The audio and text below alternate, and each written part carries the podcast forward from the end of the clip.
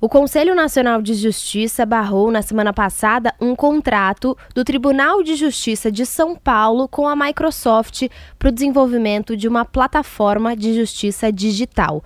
Primeiro, Gil, por que o CNJ barrou? Na sua opinião, por que isso poderia ser prejudicial de alguma forma para o nosso país? Eu realmente, Letícia, achei sensato, porque é um contrato de 1,32 bilhão de reais é um projeto extremamente sensível para o Brasil. Foi contratada uma empresa assim que tem a sua sede aqui no Brasil, Porém, nós temos empresas brasileiras que podem desenvolver isso. E como envolve segurança cibernética, como envolve inteligência artificial e GOV, eu acho que também o Brasil tem que pensar como China, Estados Unidos, Inglaterra estão pensando de ajudar a sua indústria local. Então eu não entendi essa escolha de um contrato de um bilhão de reais é, ser feito por uma empresa brasileira sem licitação.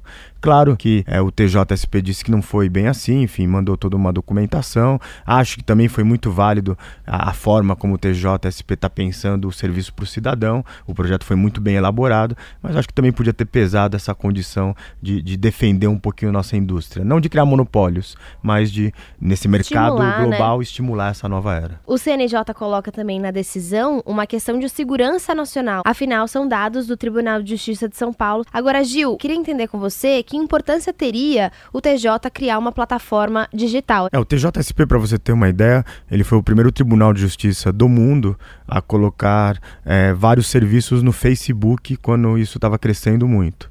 É, isso fez com que pessoas que teriam que pegar assim duas horas de viagem de ônibus dentro da cidade de São Paulo pudessem economizar é, o seu tempo, o seu dinheiro de passagem para fazer tudo isso pelo Facebook.